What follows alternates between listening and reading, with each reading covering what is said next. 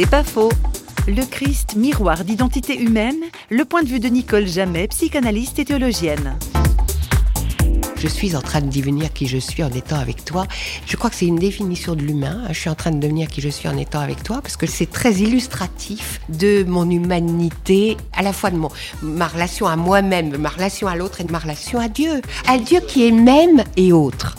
Ça, c'est important parce que c'est exactement ce que je vis avec l'autre. Pour que je puisse comprendre l'autre, il faut qu'il y ait un peu de même.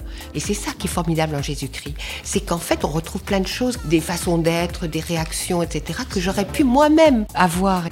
Donc, je peux m'identifier à lui. Je peux m'identifier à lui aussi dans le rejet qu'il a vécu, dans le fait qu'il n'ait pas compris, dans le fait que, etc. Et c'est pour ça qu'il est tellement important. Alors, il est vraiment pour moi miroir d'identité. C'est pas faux, vous a été proposé par parole.ch.